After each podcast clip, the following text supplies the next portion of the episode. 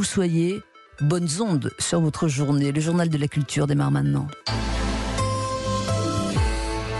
Bonjour Damien Caprespine. Bonjour Pascal, bonjour à tous. Au sommaire aujourd'hui. Au sommaire, un tube de 1981, Martin Scorsese en plein business, une chanteuse qui s'en va, un patient anglais, une soirée pyjama et une musique de campagne. Donc ce tube éternel, 39 ans après sa sortie, une chanson qu'on connaît tous et qui est en train de redevenir un tube planétaire.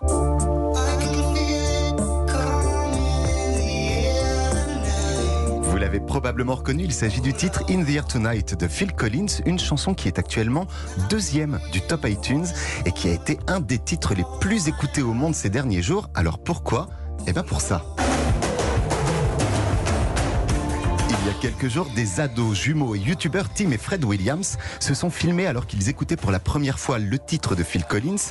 Ils ont posté la vidéo sur YouTube et leur réaction est tout simplement hilarante. Le solo de batterie les projette en arrière sur leur fauteuil. Leur visage hyper expressif passe par tous les stades. On les sent en- à la fois envahis et en même temps abasourdis hein, par cette musique. C'est super drôle, ça dure 7 minutes 50 en tout et je vous conseille vraiment de la, de la regarder sur Internet. Et surtout, c'est devenu un buzz mondial.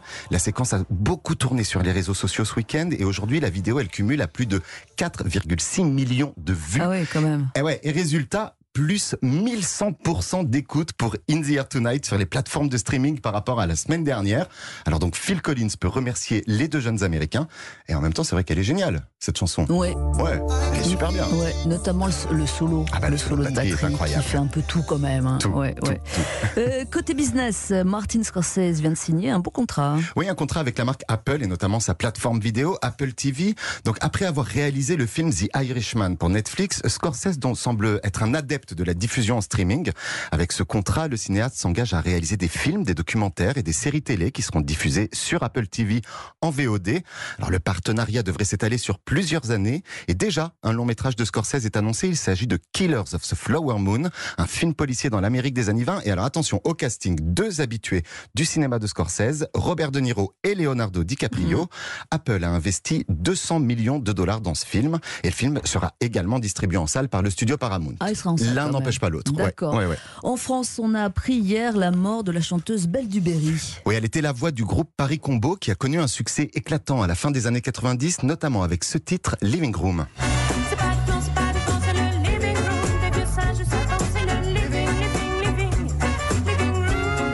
Avec Paris Combo, Belle Duberry a connu un succès aux quatre coins du monde. Elle a été nommée aux Victoires de la musique et elle a mélangé la musique swing, la chanson populaire, le jazz manouche. Belle Duberry, de son vrai nom Bénédicte Grimaud, a été emportée de manière subite par un cancer à l'âge de 54 ans. Elle venait tout juste de terminer l'enregistrement d'un nouvel album de Paris Combo. À Londres, le comédien Ralph, Fines. je me demandais. Moi, je dis- moi, je dis Fines. Ouais, Fines, Fins. Moi, je dis Fines. Ouais, enfin, c'est lui, Ralph, Ralph voilà. Ralph, en tout cas. euh, se lance dans un monologue totalement d'actualité.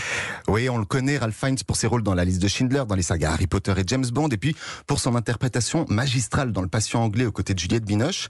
Et cet automne, l'acteur va à nouveau interpréter une personne malade, mais cette fois-ci sur scène, au théâtre Bridget de Londres. Un monologue écrit par David Harr, un des scénaristes anglais les plus cotés au monde, qui a été touché dans sa chair par le coronavirus. Alors dans cette pièce, l'écrivain raconte son expérience face à la maladie, et puis il en profite également pour tacler un peu très ouvertement la politique sanitaire du gouvernement Johnson. Les représentations auront lieu du 27 août au 31 octobre prochain, et tout cela se fera évidemment dans le respect des règles sanitaires. Ah bah oui, il manquerait plus que hein, il oui. n'y ait pas, il y ait pas ça pour cette pièce.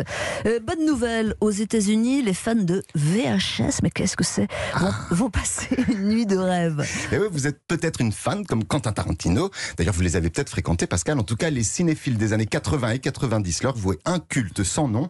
Eux, ce sont les vidéoclubs. Mhm. Et aux États-Unis, la référence en la matière, c'est la chaîne de magasins Blockbuster.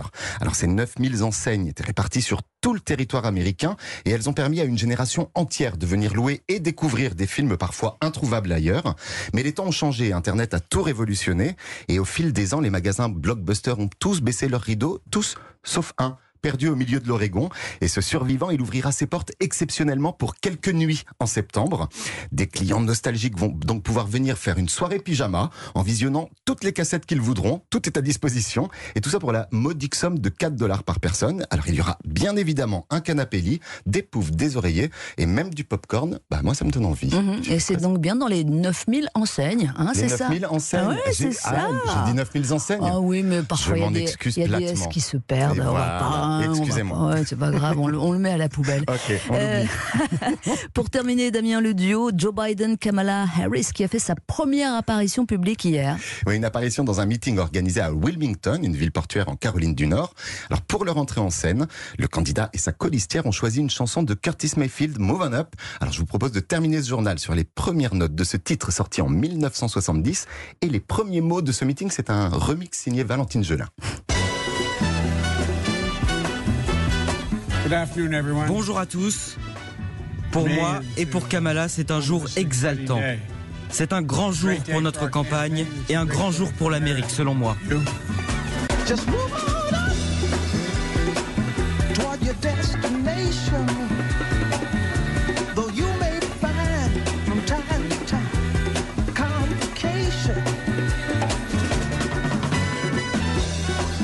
Au courant Joe Biden que Valentine Jolin le remix Ben, je pense, Bah, je pense, moi, oui, évidemment. On lui a demandé l'autorisation. ouais. Il est très content d'ailleurs.